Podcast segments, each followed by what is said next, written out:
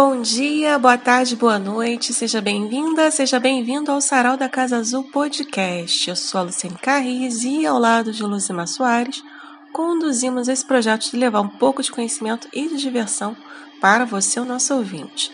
Neste novo episódio, vamos conversar com a professora Milka Pereira sobre o seu livro Paulo Silva, um contraponto nas relações raciais no Brasil, que foi publicado agora em 2021 e que faz parte da coleção Personagens do Pós-Abolição Trajetórias e Sentidos da Liberdade no Brasil Republicano, que foi organizado pela editora da Universidade Federal Fluminense, a UF, e que editou também outras seis obras em formato eletrônico que se encontram disponíveis gratuitamente para você baixar. A Milka é professora da Faculdade de Educação, do Programa de Pós-Graduação em Educação e do Programa de Pós-Graduação em Ensino de História da Universidade Federal do Rio de Janeiro, a UFRJ. Ele tem vários livros publicados, capítulos, artigos, participação em congressos acadêmicos Publicou o livro O Mundo Negro, as Relações Raciais e a Constituição do Movimento Negro Contemporâneo no Brasil, que foi apoiado pela FAPERJ. Organizou o livro Educação das Relações Étnicas Raciais no Brasil, trabalhando com histórias e culturas africanas e afro-brasileiras nas salas de aula. E organizou com a professora Verena Alberti o livro Histórias do Movimento Negro no Brasil, com a professora Ana Maria Monteiro o livro Ensino de História e Culturas Afro-Brasileiras e Indígenas e com o professor Varley da Costa o livro Educação e Diversidade em Diferentes Contextos. Professora Milko, agradecemos a sua participação no nosso podcast. Em seu livro sobre o maestro e professor Paulo Silva, você estreia, você inaugura o seu livro com uma belíssima carta assinada por você e com a frase Era só mais um Silvia que estrela não brilha, que é uma música bem conhecida aqui no funk carioca. Então, qual é a relação entre os dois Silva? O Silva do funk carioca e o maestro e compositor Paulo Silva. Muito obrigada pela sua participação. Bom, eu que agradeço ao convite, é um prazer conversar com vocês sobre o Paulo Silva, esse personagem da história do Brasil, um personagem importante especificamente para a cultura, né? um grande músico, um dos maiores músicos da história do Brasil, e um grande professor de música. O Paulo Silva foi professor emérito da Universidade Federal do Rio de Janeiro, foi ocupou os cargos mais importantes e foi homenageado, né, após a sua aposentadoria, como professor emérito da Universidade Federal do Rio de Janeiro, na Escola de Música. Era um grande especialista em contraponto e, e fuga, né, uma especialidade musical muito complexa, e era considerado por muitos no Brasil, na sua época, como o maior contrapontista das Américas. Esse grande personagem é, da história do Brasil, que era muito querido na época por alguns dos personagens mais importantes da música com quem ele convivia e tinha amizade, como o Pixinguinha, como o próprio Tom Jobim, né, ambos, o Pixinguinha e Tom Jobim, foram, foram alunos do Paulo Silva. O Paulo Silva deu aula para dois dos maiores nomes da música brasileira, entre muitas outras pessoas, e ele era muito celebrado, inclusive, por seus pares, como o Vila Lobos, que é um outro músico super conhecido é, no Brasil, na história. Enfim, as pessoas conhecem, já ouviram falar sobre o Vila Lobos. O Vila Lobos chegou a organizar um evento grande no Ministério da Educação em homenagem ao Paulo Silva. Mas o fato é que hoje as pessoas não conhecem o Paulo Silva. Né? É um sujeito que foi muito importante no seu tempo e que é absolutamente desconhecido. E também o fato de ter um nome muito comum, né, Paulo Silva, não é um nome diferente, é um nome absolutamente comum. Em geral, as pessoas não conhecem, é, mesmo nos lugares em que a memória do Paulo Silva é celebrada, seja como nome de rua, no caso da Rua Maestro Paulo Silva, lá na Ilha do Governador, que é a Rua do Plaza Shopping, uma das ruas mais importantes ali da região, as pessoas passam pela Rua Maestro Paulo Silva, caminham pela Rua Maestro Paulo Silva e provavelmente não sabem quem foi o Maestro Paulo Silva. E na própria escola, que leva o seu nome também. Ele é patrono da Escola Municipal Professor Paulo Silva, lá em Uaíba, no, no, na zona oeste do Rio de Janeiro. E as pessoas na escola, até a minha pesquisa, não conheciam o nome, a razão do nome, quem, quem era o patrono da escola. Eu mesmo fui aluno dessa escola durante o meu ginásio, o antigo ginásio, né, de quinta a oitava série.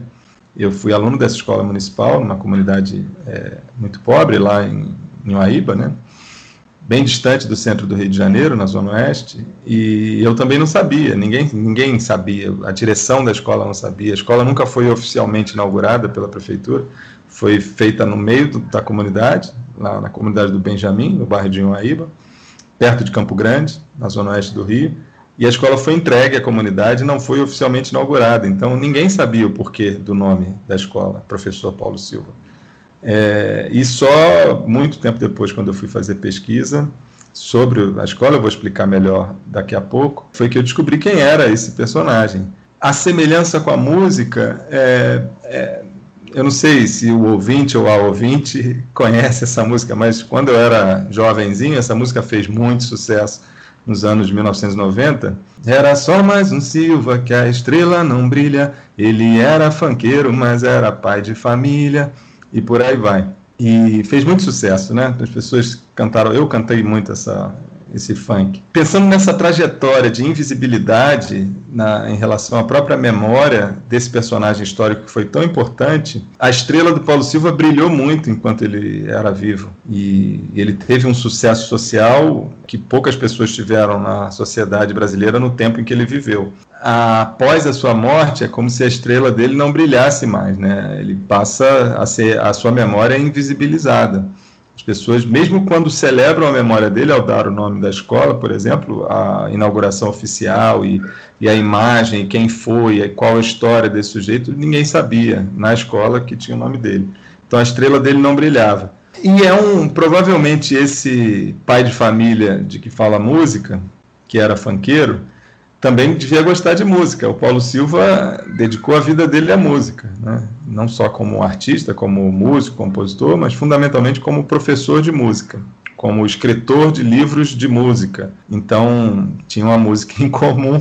Provavelmente eram homens negros, quer dizer, o Paulo Silva eu tenho certeza. O Silva da música, que a estrela não brilha, provavelmente era um homem negro Inclusive, o final da música é trágico, eu não sei se você lembra, mas o Silva morre no final da música, o que é muito triste. É, a gente conhece a história do Brasil e, e, o tamanho das desigualdades raciais, então eu suponho que o Silva da música pode ter sido um homem negro, caso não tenha sido uma história real, na imaginação do autor, do MC Bob Rum, se eu não me engano, era ele podia ser um homem negro, o Silva da canção.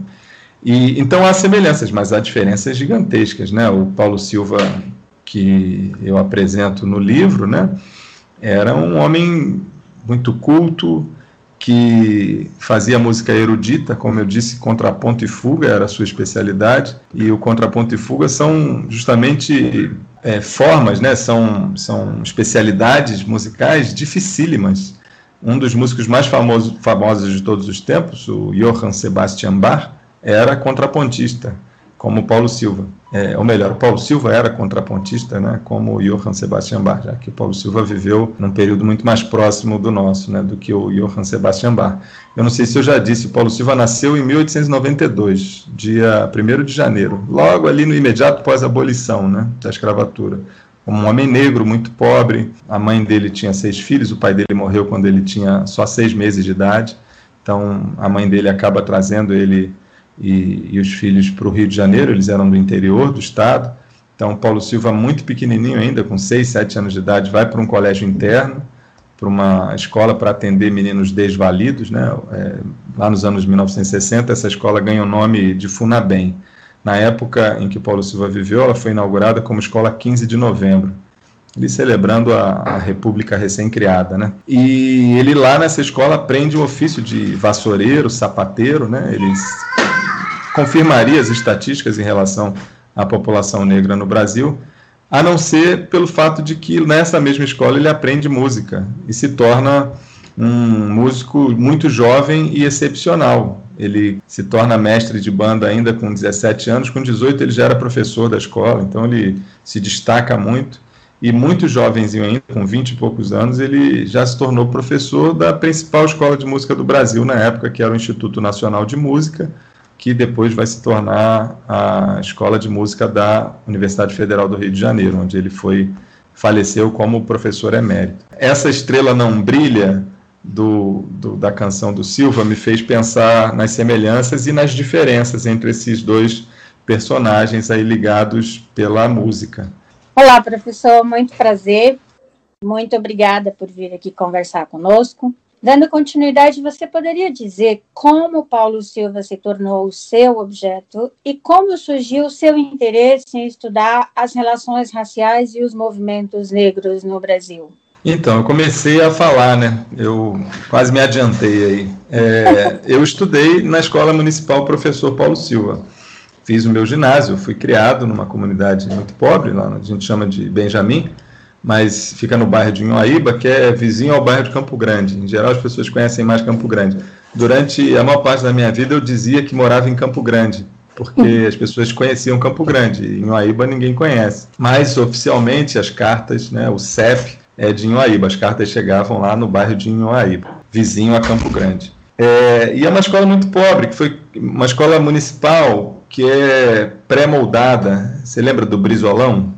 É um Brizolinha, que é uma versão mirim, uma versão pequena do Brizolão, aquela fábrica de, de escolas do Darcy Ribeiro, eles produziam as chapas, né, o, tudo pré-moldado de concreto, para o Brizolão e faziam também menores. Esses menores eram para postos de saúde, escolas em comunidades pequenas, como era o caso lá da, do Benjamin, onde eu fui criado. Então, era uma escola que foi entregue à comunidade sem ser inaugurada. Eu estudei nessa escola, o ginásio todo, tinha boas memórias né, dessa época, porque era bem na comunidade, então eu estudava dentro da comunidade onde eu vivia. Então, eu acordava, dez minutos depois eu podia estar na escola, isso tomando banho, tomando café antes de ir para a escola, porque era realmente eu dava alguns passos, pulava o muro e já estava dentro da escola.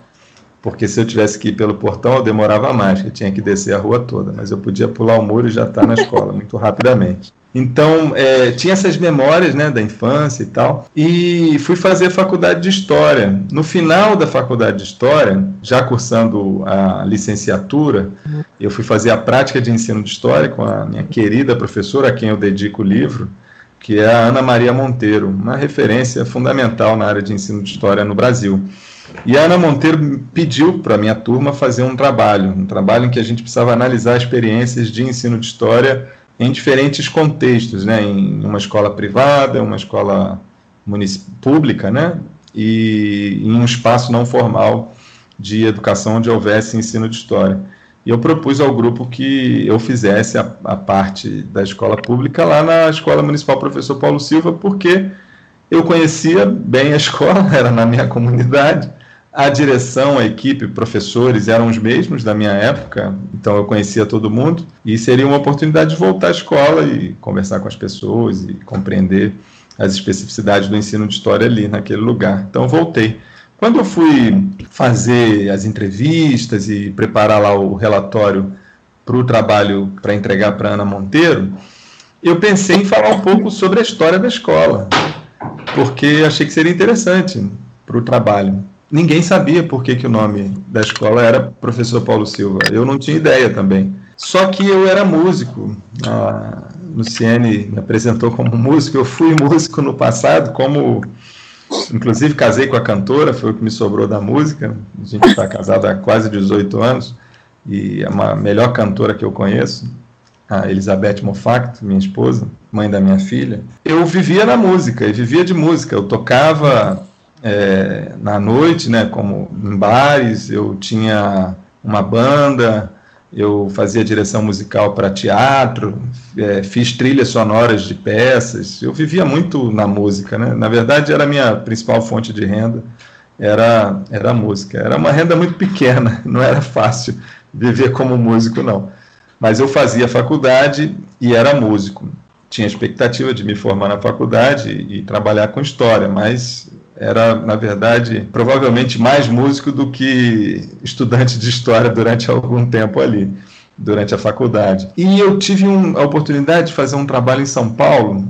Foi a primeira vez que eu fiquei num hotel, foi uma história muito bacana, assim, porque era um grupo de teatro. Por acaso, uma colega da faculdade que fazia história comigo era atriz e fazia parte de um espetáculo de teatro que tava, tinha uma carreira muito boa. O músico em cena no espetáculo que ela atuava pediu para sair, porque, enfim, conseguiu outras coisas.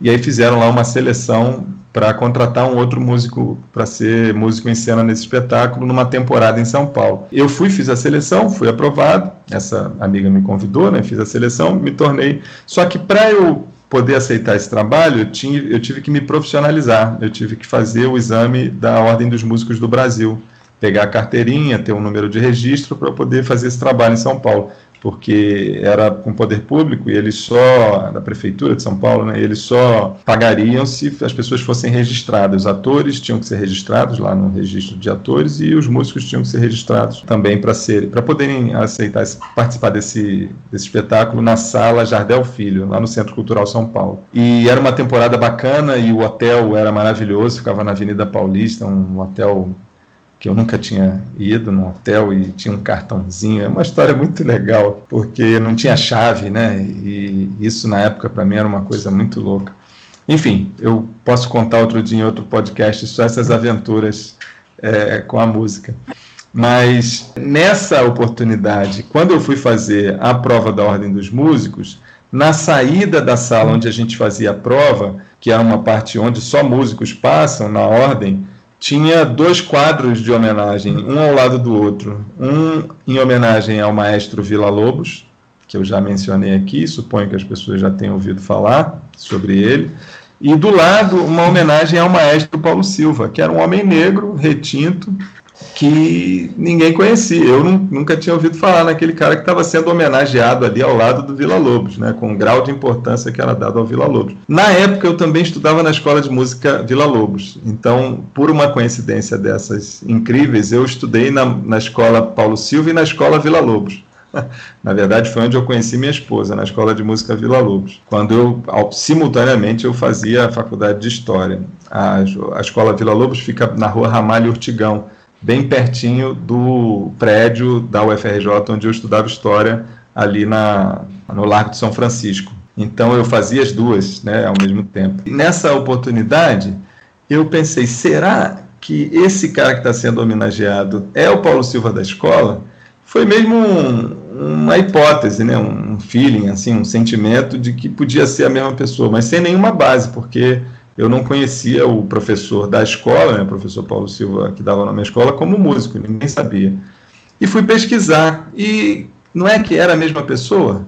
Eu cheguei a encontrar, e coloco lá no livro, inclusive, o Diário Oficial, com a publicação, inclusive com as justificativas para a escolha do nome da Escola Municipal Professor Paulo Silva. Então, consegui descobrir, fazendo a pesquisa na Biblioteca Nacional, que o Paulo Silva, homenageado na Ordem dos Músicos, era o mesmo Paulo Silva homenageado como patrono da Escola Municipal é, lá em Oaíba, na zona oeste do Rio de Janeiro. E isso foi uma descoberta que me mobilizou, né? Como aluno de História e músico, é, eu passei a me dedicar a conhecer esse personagem, a conhecer esse, essa pessoa. E a minha monografia na, no curso de História, a gente precisa fazer uma monografia para um texto monográfico, né, de, sei lá, 50, 60 páginas, com rigor metodológico, né, articulações teóricas. A gente precisa produzir um trabalho historiográfico monográfico, né, individual, para se formar no curso de História, para se tornar professor de História. Então, eu fiz a minha monografia sobre o Paulo Silva, né, sobre esse personagem. Só que tudo isso que eu disse, ao mesmo tempo, eu não posso deixar de dizer que o meu pai é um militante do movimento negro. É um homem que é muito conhecido no Brasil como uma liderança histórica do movimento negro. Eu disse no Brasil porque realmente ele foi um dos fundadores do Movimento Negro Unificado, que é uma organização muito importante dos anos 70, foi criada em São Paulo. Meu pai aqui do Rio de Janeiro foi a São Paulo para participar da criação dessa, dessa organização do Movimento Negro. O meu pai foi escolhido pelo movimento negro ali numa disputa grande para ser o orador oficial representando o movimento negro no comício das diretas já em 1984 aqui no Rio na Candelária aquele comício gigantesco e minha mãe me levou para assistir, eu era uma criança. Eu, enfim, o meu pai é uma, uma pessoa, uma liderança histórica do movimento negro aqui no Brasil, e a minha mãe é uma mulher branca. Então eu vivi a, a, dimensão das relações raciais a minha vida toda, vivendo numa comunidade muito pobre, de maioria negra, observando casos de racismo cotidianamente, é, e ao mesmo tempo sendo filho de um homem militante dedicado à luta antirracista e de uma mulher branca é, que também tem uma origem pobre. Minha, minha mãe foi empregada doméstica, vem de uma família muito pobre do interior de Minas. Ou seja, eu vivia as relações raciais o tempo todo na minha vida. Quando conheci a história do Paulo Silva, esse homem negro retinto, tão famoso, homenageado na Ordem dos Músicos do Brasil, nome da escola onde eu estudei e absolutamente desconhecido, a minha primeira hipótese imediata, quando eu comecei a escrever a monografia, era que o racismo teria produzido essa invisibilidade do Paulo Silva após a sua morte. Então, é, eu fui estudar as relações raciais no Brasil e usei como objeto, objeto de pesquisa, né, para pensar as relações raciais num primeiro momento, na monografia de graduação, a trajetória do Paulo Silva. Depois eu fui estudar as relações raciais a partir de outras perspectivas. Eu tive a oportunidade de trabalhar no CPDOC da Fundação Getúlio Vargas, é, com a Verena Alberti, uma das principais referências no Brasil, é uma referência internacional no debate sobre história oral, e ela me convidou para fazer uma pesquisa com ela. Ela leu a minha monografia né, sobre o Paulo Silva, acho que ela gostou, eu era estagiário dela e ela me promoveu a assistente de pesquisa e depois a pesquisador com ela num projeto sobre a história do movimento negro no Brasil.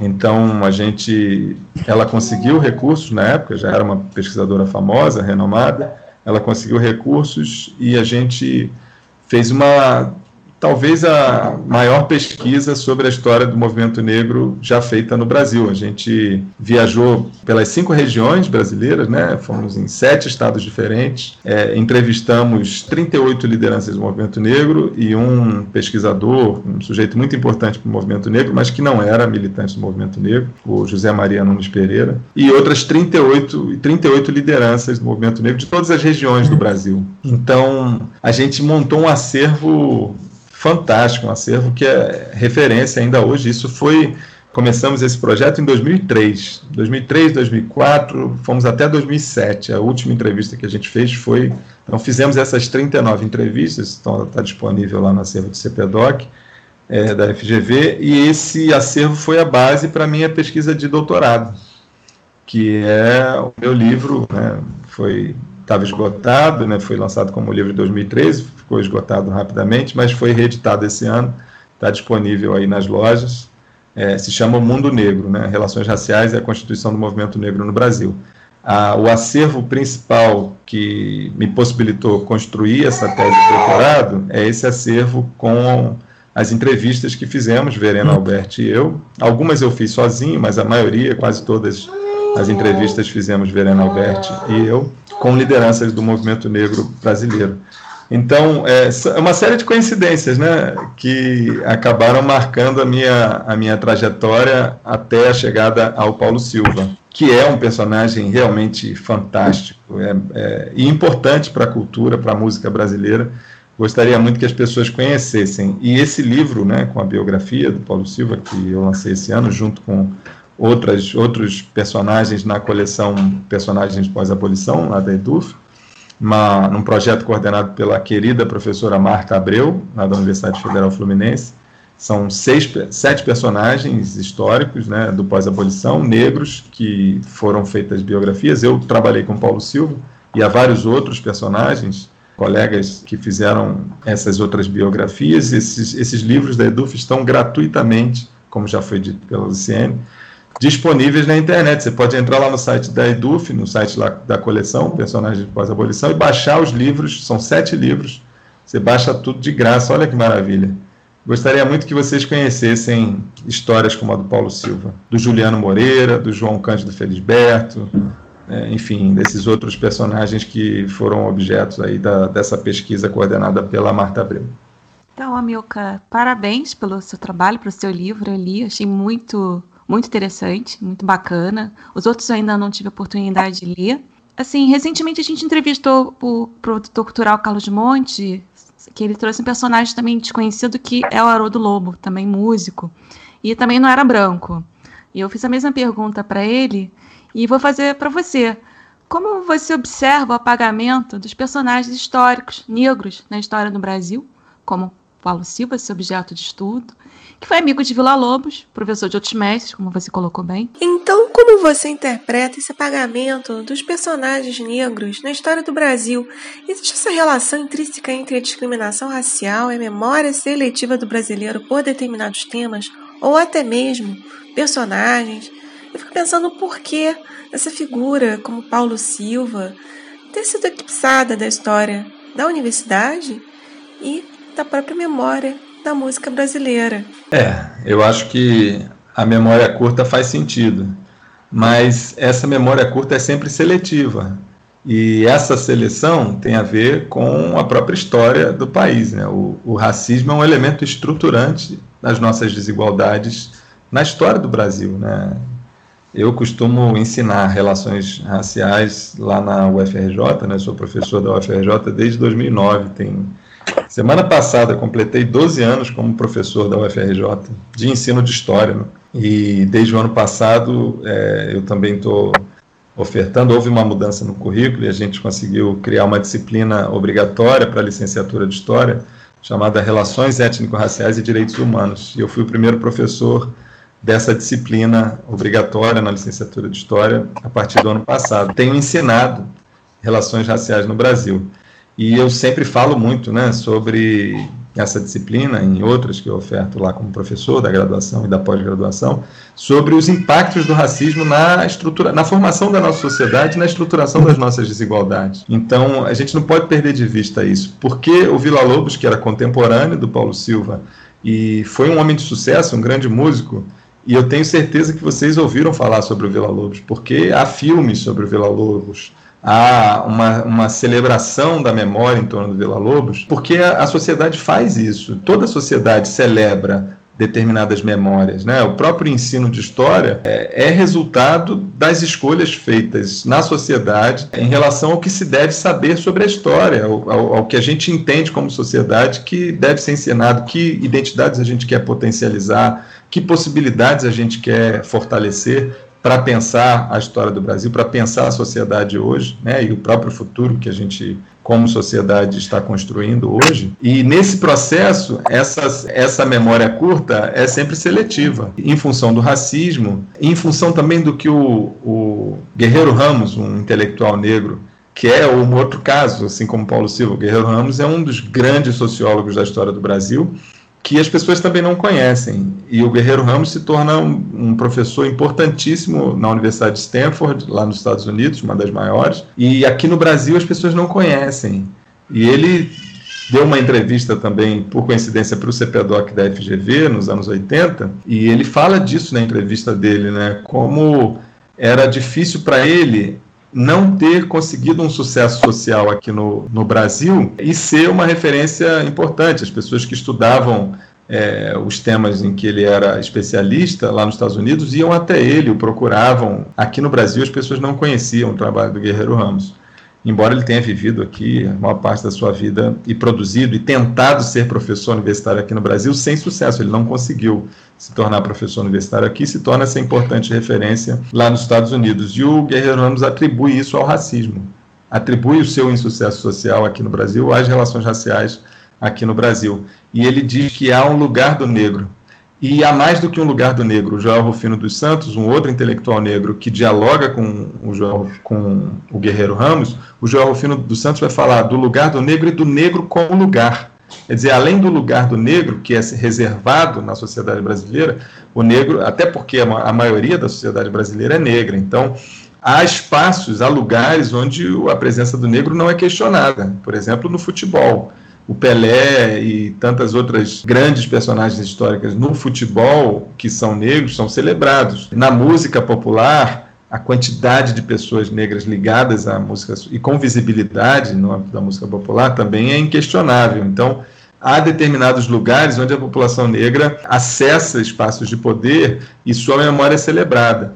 E há outros lugares em que essa presença não é bem-vinda, não é aceita. Então, isso seria a questão do lugar do negro. Só que o João Rufino, dialogando com o Guerreiro Ramos, ainda complexifica essa ideia, falando do negro como lugar. Onde quer que o negro esteja, ele é em si, a sua presença, a sua a cor da pele, os traços fenotípicos, o cabelo, é um lugar que é levado aonde quer que ele vá. E essa presença acaba não sendo aceita em determinados espaços por diferentes razões influenciadas pelo racismo. O caso do Paulo Silva é exemplar. O Paulo Silva ele se torna professor livre docente de harmonia ainda no iníciozinho do século XX, é, lá na, no Instituto Nacional de Música, se eu não me engano, em 1924. Pouco tempo depois, o professor catedrático de harmonia faleceu.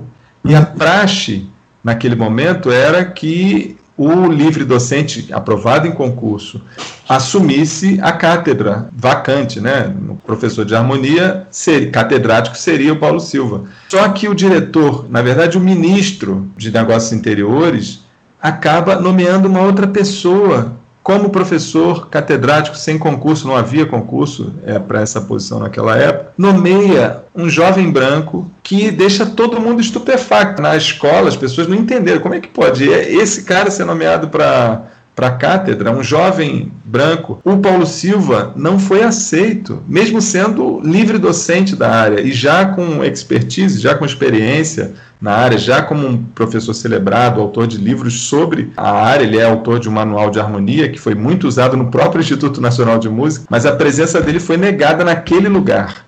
Quer dizer, o lugar do negro naquele contexto não era o que o Paulo Silva assumiria como professor catedrático na principal escola de música do Brasil. Então lhe foi negada essa possibilidade. E ele vai estudar direito. Ele pede para sair do Instituto Nacional de Música, mesmo que era, enfim, um trabalho importantíssimo, mas ele fica tão baqueado com essa situação que ele vai estudar direito, vai para a Universidade do Brasil, para a escola de direito, se forma como advogado e só volta ao Instituto Nacional de Música quando é convidado, muitos anos depois, em 1934, se eu não me engano, é, as datas exatas estão no livro. Eu sou muito ruim de memória, embora seja professor de história, então eu posso errar alguma data aí, mas a história é essa. Ele volta, convidado pelo diretor na época, que me fugiu o nome agora, e só aceita voltar se fosse feito um concurso para professor catedrático. E ele faz o concurso, é aprovado como professor catedrático e volta ao Instituto Nacional de Música, onde vai se tornar depois professor emérito. A trajetória do Paulo Silva é exemplar disso que eu estou falando, né, sobre não só essa memória seletiva,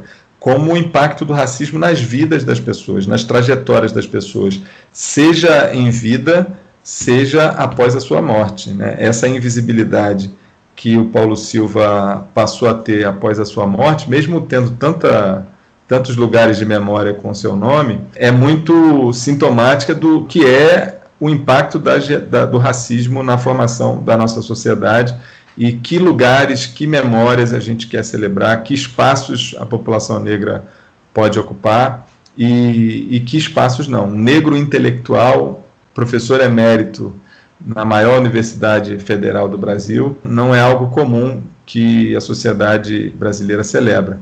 É o caso do Juliano Moreira, que é o, um dos outros personagens, que foi, nesse caso, Juliano, a, a, biografia do Juliano Moreira foi feita pela Inaê Lopes, minha colega, professora da UF, e um belíssimo livro também que ela escreveu sobre Juliano, que era um outro intelectual, um homem brilhante, genial, na verdade, se tornou médico muito jovenzinho, logo, ainda durante a, a escravidão, e vai se tornar um dos maiores personagens é, da medicina no, no, Brasil e as pessoas não conhecem a história do Juliano Moreira. Enfim, é, são exemplos, né? Eu acho que conhecer essas trajetórias desses personagens do pós-abolição, personagens negros que ajudaram a formar a sociedade brasileira, contribuíram profundamente para a formação do que somos como sociedade, mas que por termos essa memória seletiva e curta, acabaram ficando esquecidos, né? E eu acho importantíssimo que a gente conheça, inclusive para lutar contra o racismo.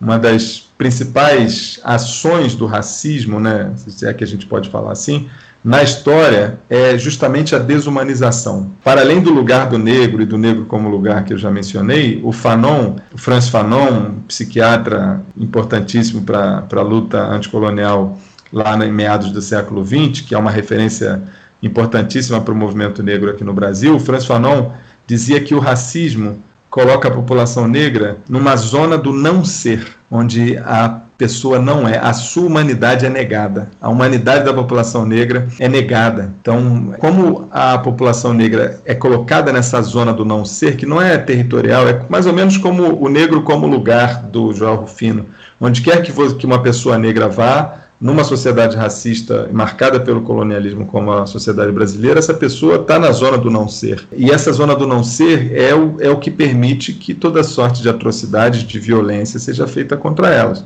Seja a invisibilização, o apagamento da, da sua memória após a sua morte, seja o próprio assassinato de jovens negros que acontecem cotidianamente na sociedade brasileira, em números terríveis, né? enfim parece uma guerra né, contra jovens negros na, na sociedade brasileira. É, em 2017, um jovem negro foi assassinado a cada 23 minutos no Brasil, a cada 23 minutos.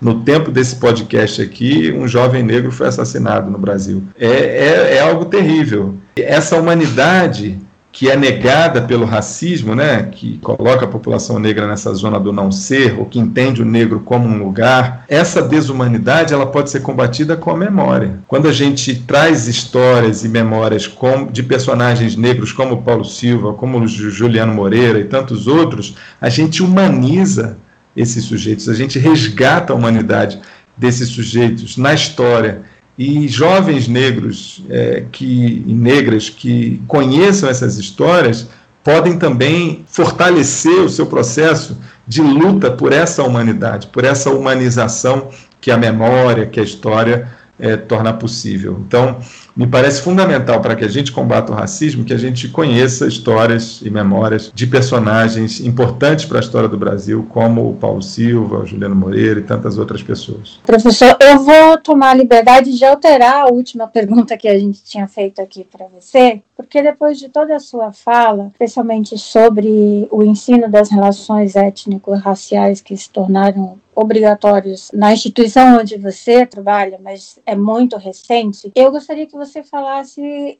como você vê a importância desses ensinos para que nós consigamos, pelo menos, tentar é, mudar essa realidade e trazer o negro, inserir o negro em todos os espaços, né? sem termos essa diferenciação do lugar que você muito bem ressaltou agora há pouco. E mais ainda, como que você percebe a importância sobre o ensino da África, da história da África, como uma forma de modificarmos é, esse quadro em que vivemos hoje? Eu acho que a gente precisa, de fato, né, e tenho trabalhado muito para isso, romper com o eurocentrismo que marca o processo de construção do próprio sistema educacional no Brasil e dos currículos nas mais diferentes disciplinas. É, o que, que é o eurocentrismo? É entender não só o ensino de história ou da própria língua portuguesa, que são evidentes, evidentes no, do que eu quero dizer, como se tudo fosse tendo a Europa como centro. Isso, desde o século XIX, os primeiros manuais de história elaborados no Brasil afirmavam isso abertamente, que a civilização era que veio da Europa. Né? Os portugueses civilizaram o Brasil, como se fosse o centro da própria formação nacional a Europa. E se você pega, por exemplo, o curso de História, ainda hoje, na Universidade Federal do Rio de Janeiro, que eu conheço bem, ainda hoje, mesmo com essas mudanças que foram muito positivas e importantes recentes, mas ainda hoje, o curso de História no Brasil dedica muito, mas muito, mas muito mais tempo, muito mais espaços curriculares para a história da Europa do que para a história do Brasil ou para a história do resto do mundo. Então, só há hoje uma disciplina obrigatória de história da África. Mas há, por exemplo, isso foi uma coisa que a gente discutiu muito durante o processo de discussão sobre a reforma curricular, que foi feita em 2018, 2019. Ainda existem duas disciplinas obrigatórias para a história antiga, por exemplo. E história antiga, é, que é muito interessante, né? História antiga é história de Grécia, história de Roma. É Grécia e Roma. São duas disciplinas obrigatórias. A única universidade pública no Rio de Janeiro, que tem duas disciplinas obrigatórias de história antiga, é a UFRJ, porque isso vem de uma tradição da, da historiografia produzida na UFRJ e tal. Há grupos muito fortes de história antiga. Você tem lá uma dedicada à Grécia e uma dedicada a Roma, celebrando essa o próprio na antiguidade o que serve de referência para a construção dessa ideia de Europa que a gente vai conhecer principalmente a partir do século XIX, né, que vai ser vai sendo construída ali a partir do século XVIII, que se consolida no século XIX e que vai marcar profundamente a formação do Estado Nacional Brasileiro como república no final do século XIX. É uma celebração da Europa e tal. E a história antiga estudada ainda hoje na UFRJ é a história antiga de Grécia e de Roma, como se não houvesse o Egito, a China, a Mesopotâmia produzindo, pensando é, intervindo nas, nas relações, né, no que era nos processos históricos na mesma temporalidade. Então, ainda hoje, gente, esse é só um exemplo, eu poderia ficar aqui um tempão falando sobre o currículo do curso de História, como ainda é eurocêntrico, mesmo com essas mudanças recentes. Mas era muito mais eurocêntrico na época em que eu estudei lá, né, como aluno da graduação. A gente precisa romper com esse eurocentrismo. É, eu estou falando da universidade, mas se você vai para o ensino médio na escola pública, na educação básica, por exemplo, todo o ensino médio, é, em geral as pessoas estudam das grandes navegações, que por si só já é um termo eloquente, né, da vitória, da conquista dos europeus, que conquistam as Américas a partir do século XVI, final do século XV, e estudam até o século XIX, início do século XX, tendo quase praticamente todo o processo histórico relacionado à história da Europa, ou a história da população branca aqui no Brasil, porque a população negra brasileira é estudada até o final da escravidão, como pessoas escravizadas. Acabou a escravidão, a população negra desaparece dos currículos de história na sociedade brasileira. Isso é histórico, né? Isso era assim no século XIX e em grande medida, mesmo com todas as mudanças, porque houve muita luta desde o final do século XIX para que fosse diferente. Você tem organizações do movimento negro lutando por uma educação que contemplasse a população negra, que entendesse a importância da população negra na formação da, da sociedade brasileira, você tem diversas organizações, desde o início do século XX, pleiteando, né, brigando, lutando para que a educação fosse diferente. E não só aqui no Brasil, nas Américas. Eu publiquei um artigo recentemente numa importante revista acadêmica, e o título do artigo é Black Lives Matter nos currículos. Né? As vidas negras importam nos currículos? É uma pergunta. E eu fui fazendo pesquisa, fiz, fiz o meu pós-doutorado lá nos Estados Unidos, encontrei dezenas, centenas, na verdade, de reportagens na imprensa negra daquele país desde o iníciozinho do século XX, reivindicando que as pessoas nos Estados Unidos conhecessem a história negra, o que eles chamam de Black History, porque precisava mudar a história ensinada, primeiro para a população negra e depois, ao longo do tempo, o próprio movimento negro lá foi entendendo que não bastava que a população negra conhecesse a Black History. Era fundamental que toda a sociedade conhecesse a história da população negra, justamente para combater o racismo. Isso é, é feito aqui no Brasil, historicamente, inclusive durante os anos 1930 os negros norte-americanos olhavam para o Brasil e viam a Frente Negra Brasileira, a maior organização do movimento negro brasileiro aqui nos anos 30, como uma inspiração para essa luta, porque a Frente Negra não só lutava, criava escolas, para educar jovens negros, inclusive com curso profissionalizante. Tinha o seu próprio jornal, chamado A Voz da Raça, e chegou a criar um partido político, que era a Frente Negra, se torna partido político para lutar pelo voto, para transformar a realidade da população negra através da ação política eleitoral. Só que em 1937 o Partido da Frente Negra se torna partido em 36 para concorrer nas eleições de 37, que não existiram, porque o Getúlio Vargas deu um golpe de Estado, estabeleceu uma ditadura, a ditadura do Estado Novo, e todas as organizações políticas foram fechadas, a Frente Negra entre elas. Então, durante os anos 30, os negros norte-americanos viam o que estava acontecendo no Brasil e tomavam a ação política do movimento negro aqui como inspiração, como exemplo.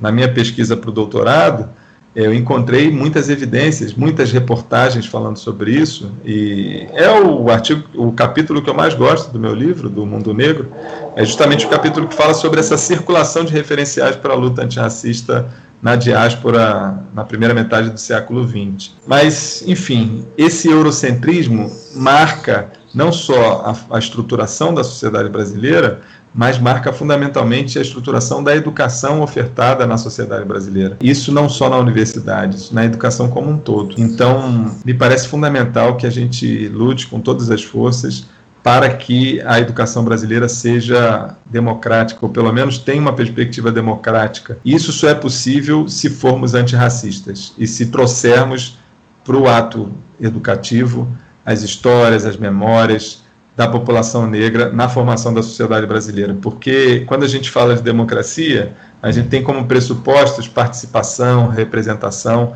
e a educação brasileira é eurocêntrica e negligencia, invisibiliza histórias e memórias, como as memórias e as histórias do Paulo Silva, do Juliano Moreira, de tantos outros personagens é, de tantas organizações como a Frente Negra Brasileira, que foi tão importante, que é super conhecida nos Estados Unidos que aqui provavelmente vocês também não conhecessem, como a maior parte dos estudantes não tem oportunidade de conhecer, mesmo tendo sido uma, uma organização maior que o Partido Comunista Brasileiro na sua época, por exemplo em termos numéricos. É, havia milhares e milhares de membros associados à Frente Negra, que se torna um partido político que seria importante não fosse o golpe do Estado Novo em 1937. Mas a gente não conhece essas histórias de luta, de resistência, que tornariam possíveis outras percepções na sociedade como um todo sobre a população negra, porque não basta, como os norte-americanos negros entenderam lá nos Estados Unidos, aqui também esses referenciais são os mesmos, não basta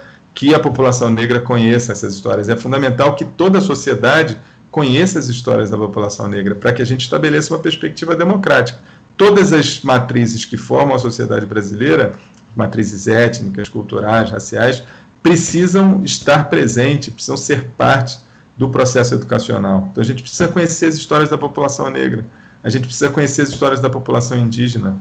Isso é fundamental para que a gente possa estabelecer uma perspectiva democrática na educação brasileira.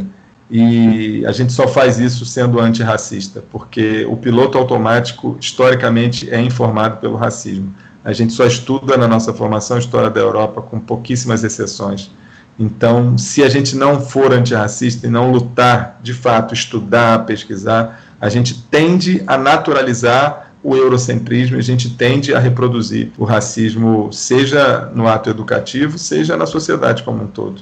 Enfim, eu acho que o Paulo Silva e a sua história nos ajudam a fazer esse debate, seja na escola, seja na sociedade. Eu me sinto muito feliz de conversar com você enquanto você foi falando aí. Eu estou aqui lembrando das leituras que eu fiz. Eu tive um professor na, na PUC que é especialista em história da África e ele sempre cita esses autores que você falou e a necessidade de estudarmos a história da África para conseguirmos mudar um pouco essa realidade.